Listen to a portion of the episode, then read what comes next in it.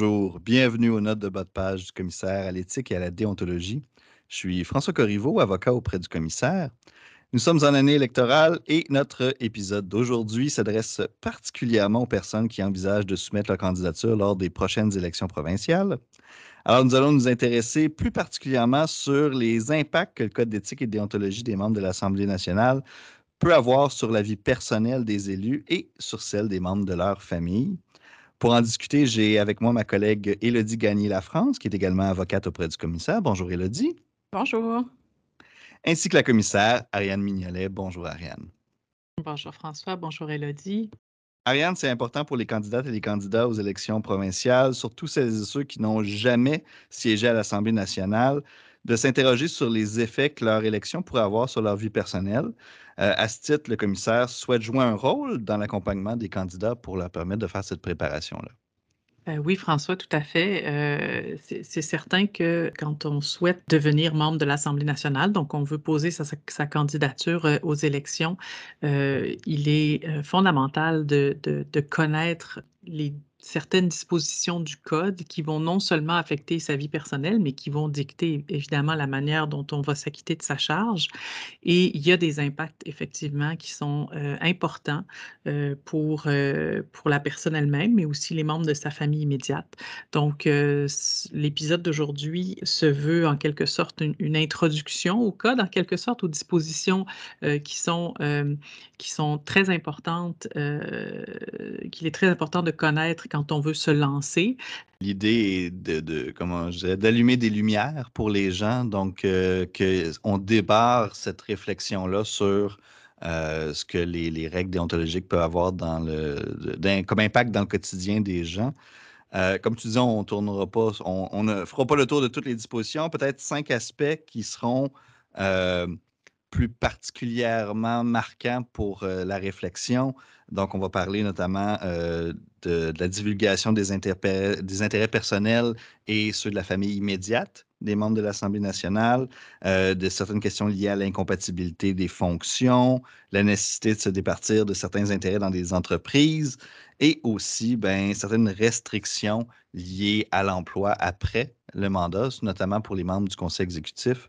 Donc, les règles peuvent des fois surprendre des candidates ou des candidats euh, de tout horizon par ailleurs mais elles vont découler du rôle qui est particulier, qui est euh, important aussi dans la, démocratie québécoise. Et, le dit peut-être, dans un souci de transparence, les élus font des déclarations, euh, mais ça va couvrir non seulement les élus, mais aussi leur famille immédiate.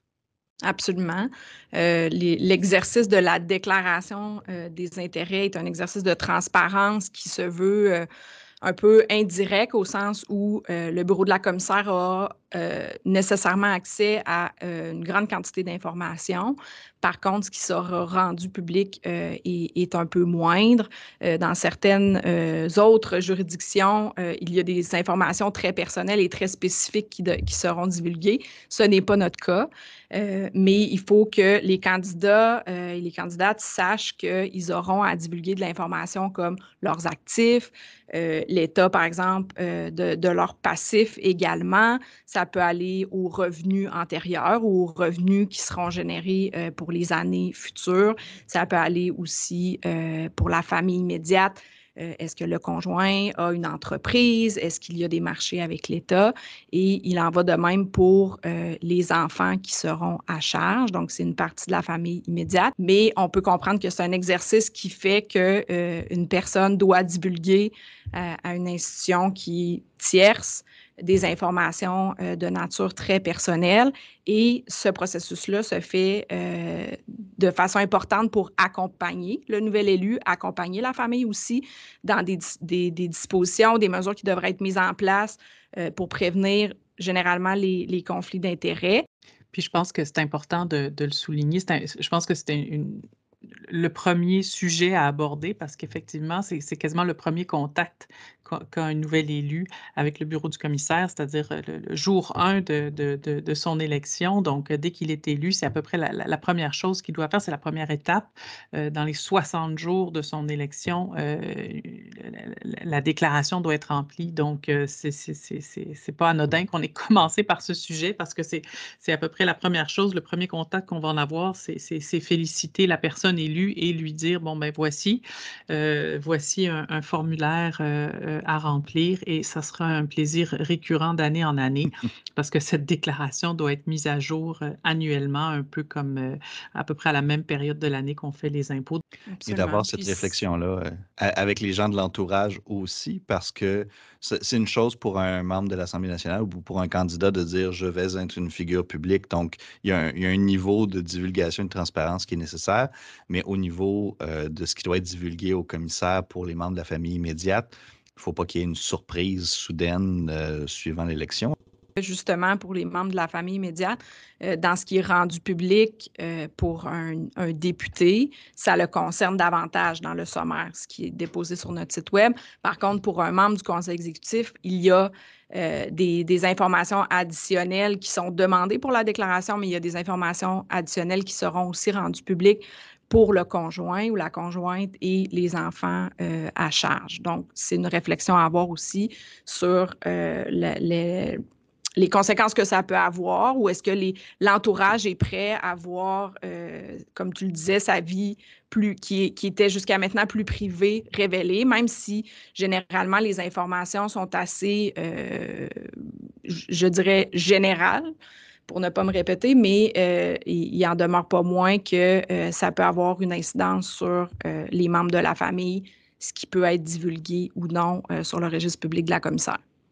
Comme tu disais, Ariane, euh, les déclarations d'intérêt, c'est un premier contact avec les, nouveaux élus. C'est euh, aussi, comme le disait Elodie, une façon de voir, d'avoir une vue d'ensemble aussi de, des intérêts qu'une personne peut avoir personnellement et ça permet euh, à nous, au commissaire, en, prévention, d'intervenir pour éviter des conflits d'intérêts potentiels. la fonction de membre de l'Assemblée nationale exige occasionnellement des renoncements sur euh, certains engagements passés ou certains intérêts qu'on détient. Euh, donc, ça aussi, c'est une considération qu'on doit avoir, notamment euh, en termes d'incompatibilité de, de, fonction ou, dans le cas des membres du, conseil exécutif, une exclusivité de fonction qui doit être donnée à l'État et aussi au niveau d'intérêt dans des entreprises. Donc, deux situations de conflit d'intérêt importants Peut-être euh, on pourrait commencer par ce qui est la notion d'incompatibilité de fonction. Est-ce que ça peut impliquer pour, euh, pour un député? Oui, absolument. On peut, on peut commencer par ça. Tu, tu l'as mentionné, pour un député, on parle d'incompatibilité de fonction. Et pour un, ministre, donc un membre du conseil exécutif, on parle d'une exclusivité de fonction. Donc, à la limite, c'est beaucoup moins compliqué pour un, membre du conseil exécutif. on, ne peut rien faire d'autre que euh, sa fonction de ministre. Euh, on ne peut pas siéger à, d'autres conseils d'administration. On ne peut pas être impliqué autrement. Donc, c'est un peu plus... Euh, la règle est plus simple, en quelque sorte, parce qu'elle est, elle est très, très stricte. Mais au niveau de l'incompatibilité de fonction euh, des députés. Donc, euh, les, députés peuvent, euh, en théorie, occuper d'autres fonctions que leur charge de député effectivement, pour les, députés, les, candidats et, nouvellement députés qui arriveront, euh, ils ont tout un parcours et généralement, euh, ils sont recrutés par les, par les partis politiques parce qu'ils ont un ancrage dans la communauté ou encore ils ont des, compétences spécifiques dans, un domaine qui peut servir euh, une circonscription en particulier. Parfois, ils vont souhaiter poursuivre ces activités-là partiellement parce qu'évidemment, on comprendra que l'exercice de la charge de député est très importante et que ça doit être euh, en vertu du code, au cœur de leur mandat, puis ça, c'est à prendre en compte. Donc, les incompatibilités de fonction, ce qui est euh, prévu pour les députés, c'est qu'il euh, y a diverses, diverses fonctions qui ne peuvent pas être exercées de façon concomitante. Par exemple, le, nouvel élu ne pourrait pas être conseiller municipal à la fois. De, en même temps. Donc, dans le cas où il était conseiller municipal jusqu'à son assermentation, il devrait y avoir démission euh, à, ce titre et euh, poursuivre à, titre de député. Euh, donc, il y a des, interdictions qui sont très claires, mais il y a d'autres, par exemple, on ne pourrait pas non plus être un employé du gouvernement au même moment, on ne pourrait pas non plus exercer des fonctions dans une organisation internationale à but non lucratif, mais il y a certaines autres choses qui peuvent être permises, par exemple, dans le domaine de l'éducation, avec certaines restrictions.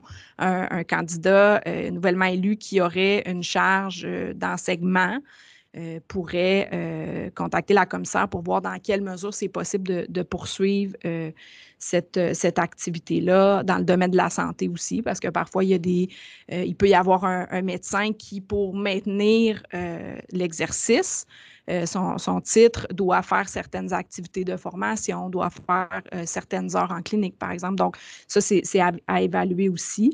Pour le reste, par exemple, le maintien d'activité avec une entreprise, il n'y a pas euh, d'interdiction totale.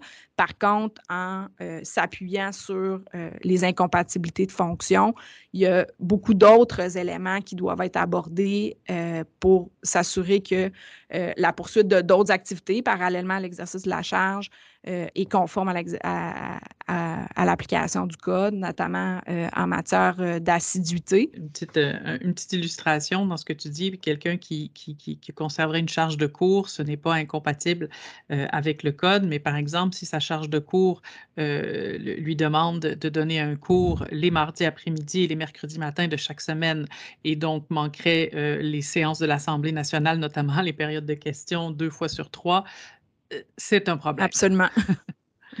Absolument.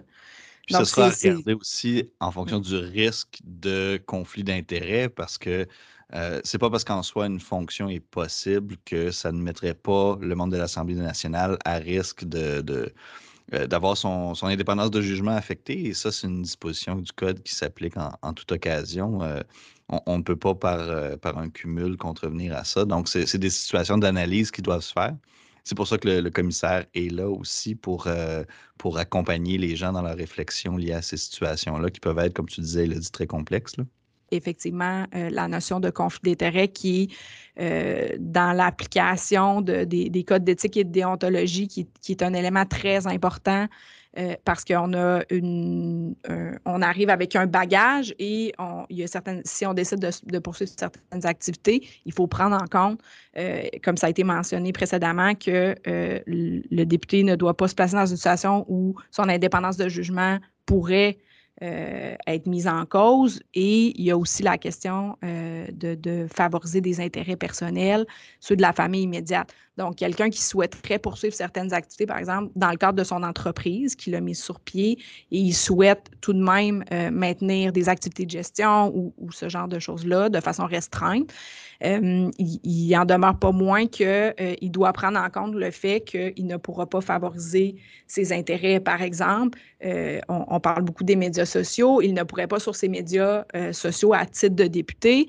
faire la promotion des activités de son entreprise qu'il a à titre Donc, il, doit y avoir une frontière euh, qui est tout à fait étanche entre les, activités euh, personnelles, professionnelles et les activités à titre de député. C'est important ce que tu dis, Elodie, parce que, bon, les, deux concepts auxquels tu fais référence, euh, on, parle ici des, articles phares en matière de conflit d'intérêts du Code. On parle des articles 15 et 16, donc l'indépendance de jugement, puis ne, ne, pas favoriser les intérêts. Puis en matière d'indépendance de jugement, c'est quand même très important euh, de comprendre que euh, ce qui est attendu, c'est qu'on ne se place pas, que le, député le, ou la députée ne se place pas dans une situation où euh, son intérêt, un intérêt personnel pourrait euh, influencer son indépendance de jugement. Donc, le critère, ce n'est pas que euh, l'intérêt personnel euh, influence effectivement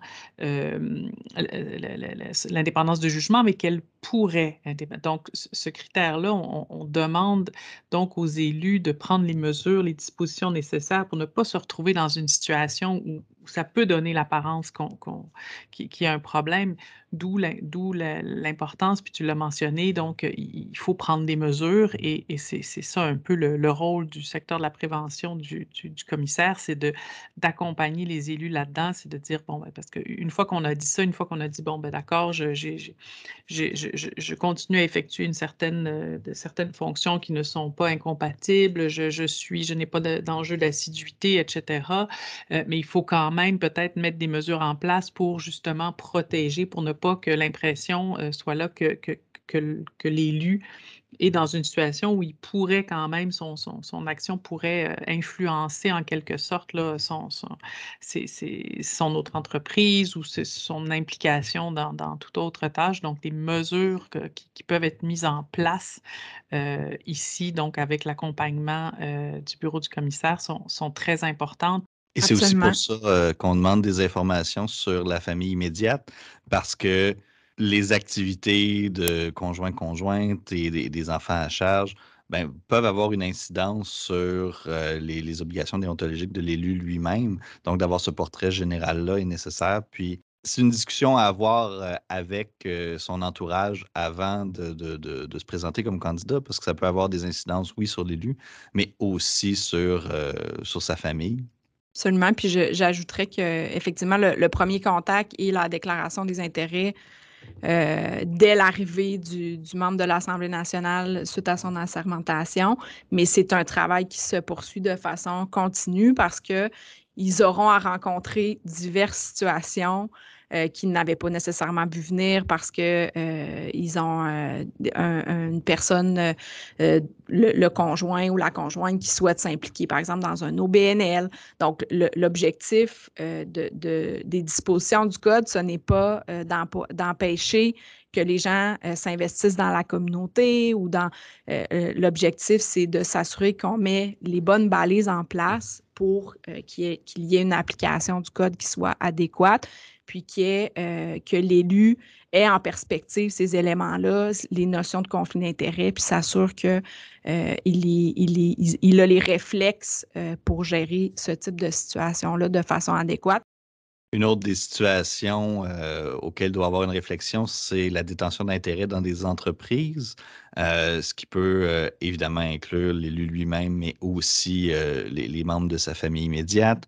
le code a des, euh, conditions très, euh, très strictes pour les entreprises qui entretiennent des marchés avec l'État. Euh, donc avec un gouvernement, un ministère ou un organisme de l'État, ce qui peut amener les gens à faire des, choix difficiles si l'entreprise dépend de programmes de subvention ou d'un contrat avec un ministère. C'est aussi des réflexions à avoir là, avant de se lancer dans la campagne. Absolument. Puis quand, quand on parle d'une entreprise ou, simplement de, qui aurait des marchés avec l'État ou de la personne directement, il faut comprendre d'entrée de jeu, puis je ne veux pas rentrer dans, le, dans le, les définitions puis le technique, mais il faut quand même savoir que marcher avec l'État, c'est très large. Donc, on ne parle pas seulement de contrat, on parle de subvention, on parle de crédit d'impôt, on parle de... Donc, c'est important de, bien comprendre quand on parle de, la, détention, quand il est question de la détention euh, d'intérêts dans certaines entreprises euh, qui pourraient avoir des marchés avec l'État. Il faut, comprendre que c'est au sens large. Donc, dès qu'il y a un, impact quelconque, euh, il, faut, il faut se questionner. Là. Puis, évidemment, il y a aussi des règles bien spécifiques selon qu'on est député et selon qu'on est membre du conseil exécutif comme Marianne, tu le disais, euh, la, règle euh, étant plus stricte pour les ministres, euh, il y a deux types d'entreprises. De, de, façon très générale, il y a les entreprises qui sont dans les, marches, dans, les marchés boursiers, qui sont des entreprises en bourse qui, dans ce cas-là, si on, souhaite conserver les, intérêts dans ces entreprises, ils se doivent d'être déplacés euh, soit dans une fiducie sans droit de regard ou un mandat sans droit de regard, et euh, dans des entreprises qui euh, seraient hors bourse, et donc on, peut dire peut-être davantage privées. la, personne qui offre des services de, tout type, mais qui, dont l'entreprise n'est pas cotée en bourse, par exemple. Dans ces cas-là, il ne peut y avoir de marché avec l'État. La règle est, très claire. Puis comme Ariane le dit, c'est vu assez largement dans le, cas de, dans, le cas de la définition des marchés. Donc, il, soit il n'y a plus de marché avec l'État, soit on doit se départir de nos intérêts dans cette entreprise-là qui fait des marchés avec l'État. pour revenir un peu aussi avec les, les membres de la famille immédiate, par exemple, un conjoint qui aurait d'un ministre qui aurait des marchés avec l'État, bien, il y a certaines spécificités au sens où il doit y avoir une analyse euh, faite par le bureau de la commissaire parce qu'il euh, peut y avoir certaines interdictions euh, spécifiques sur les marchés qui pourraient être débutées, mais il y a certaines autres permissions qui peuvent être accordés pour euh, un membre de la famille immédiate qui aurait des contrats avec l'État, des marchés. Euh, pour les députés, euh, comme on l'a dit, la, règle est un, peu plus souple, mais pour ne pas entrer davantage dans le, détail, il faut comprendre qu'il y a des, des, grandes lignes qui diffèrent et qui sont plus strictes pour les membres du conseil exécutif, mais que euh, dès lors qu'il y a des marchés, c'est une nécessité de contacter euh, la commissaire pour s'assurer que tout est bien en place et que c'est possible ou non euh, de, maintenir ce genre de marché. Et, je pense qu'il faut le souligner ici, surtout pour des petites entreprises, des entreprises familiales, c'est une réflexion hyper importante à avoir d'entrée de jeu parce que ça peut avoir des conséquences vraiment majeur pour la poursuite des activités de l'entreprise. Euh, une, entreprise qui ne pourrait maintenir son marché principal avec l'État, dans certains cas, ne pourrait même pas continuer d'opérer, ce qui peut avoir des conséquences sur l'élu, sur son entourage. Donc, hyper important de se poser ces questions-là et d'anticiper de, les coûts plutôt que d'être placé dans un coin où la personne est soit forcée de se, disposer de l'entreprise ou euh, mettre fin au marché. Donc, une, réflexion à avoir euh, d'entrée de jeu. Autre chose à, considérer pour, pour les candidats, c'est que, que ce soit leurs intérêts personnels, ceux de leur famille immédiate, mais aussi la détention d'intérêts dans, dans, les entreprises, les intérêts personnels d'une personne peuvent avoir un impact sur leur leur capacité à intervenir dans certains débats. Euh, donc, euh, les, euh, les, membres de l'Assemblée ont certaines obligations de déclaration et à se retirer de certains débats dans lesquels ils auraient des intérêts personnels. C'est une règle importante qui va devoir être maintenue pendant l'entièreté de, leur fonction comme membre de l'Assemblée nationale. Oui, puis François, tu fais bien de le souligner, c'est un article quand même important, donc c'est quand même c'est une information qui est très importante à savoir parce que souvent, on, peut être élu euh, justement parce qu'on a une connaissance fine d'un milieu euh, dans une région donnée et qu'on dit, bon, ben voici, moi, je, connais très bien ce milieu-là parce que je, justement, je possède soit une entreprise familiale, soit, etc. et donc, je connais la réalité et je vais bien vous représenter à l'Assemblée parce que je connais cette réalité-là, puis on arrive euh, en, poste, si je peux dire, on, est élu et on réalise que euh, ben, dans certains cas, on ne peut pas participer au débat et on voudrait, et, parce que justement, on a la connaissance, mais le code ne permet pas.